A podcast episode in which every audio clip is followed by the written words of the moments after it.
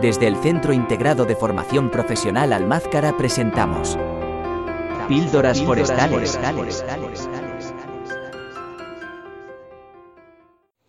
Capítulo 8. Razas de perro de caza españoles. En este podcast os contaré algo sobre los perros de caza y en especial las razas de perro españolas, más comunes las cuales la mayoría no es muy conocida. Para conocer estas razas les dividiré según la modalidad de caza para la que se creó esa raza. Primero tenemos los perros lebreles, y aquí destaca el galgo español, el cual es la raza más conocida y de la más usada para esta modalidad de caza, ya es que muy resistente y veloz lo que le permite alcanzar a las liebres en carrera. Son perros muy finos y su estructura y cola les permite dar largas zancadas y realizar quiebros bruscos. Cuando se caza con galgos no se permite usar armas.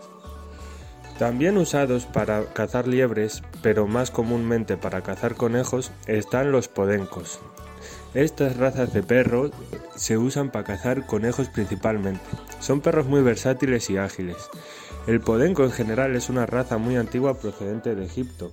Tiene buen olfato y oído, ya que tienen dos grandes orejas triangulares. Son animales astutos, inquietos e independientes.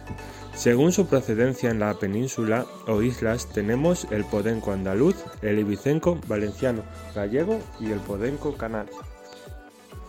Otra raza cada vez más popular para cazar conejos es el ratonero bodeguero andaluz. Aunque sus orígenes se creó para cazar roedores en las bodegas de los barcos, actualmente se está popularizando su caza para cazar el conejo.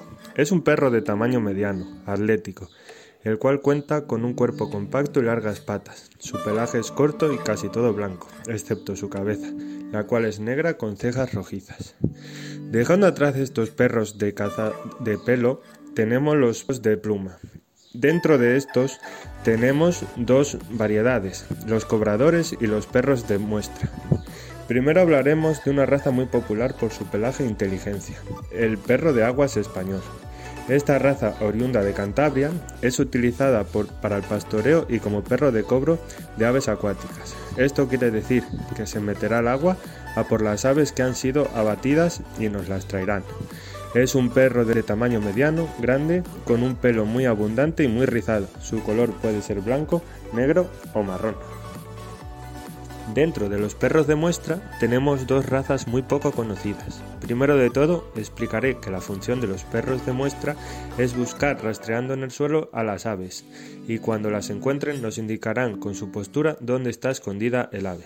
Estas razas son el pachón navarro y el perdiguero de Burgos. El primero es una raza grande muy activa de pelaje corto y orejas caídas. Su manto suele ser blanco y naranja y destaca por su nariz dividida en dos. Luego, el perdiguero de Burgos es otra raza oriunda de Burgos, menos conocida, de aspecto similar al pachón navarro, pero más estilizado y de un tono blanco e hígado. Es un perro fuerte, obediente y tranquilo. Y por último de todo tenemos a las razas de perro para caza mayor.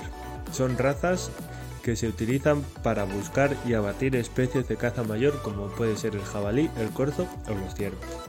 Primero tenemos los perros rastreadores, del cual destaca el sabueso español. Es una raza de perro grande, de orejas muy largas y caídas y un manto blanco y marrón. Esta raza buscará el rastro de los jabalíes o especies a cazar y nos indicarán con su ladrido dónde están estos animales y cuál es el rumbo que siguen. Luego tenemos las razas de perro de agarre. Son razas muy grandes, de gran porte mandíbulas muy fuertes y gran cabeza. Estas dos razas son el alano español y el villano de las encartaciones. Son razas muy similares de pelaje corto y manto atigrado o liso. Y hasta aquí el capítulo de hoy. Espero que les haya gustado y disfruten de las siguientes entregas.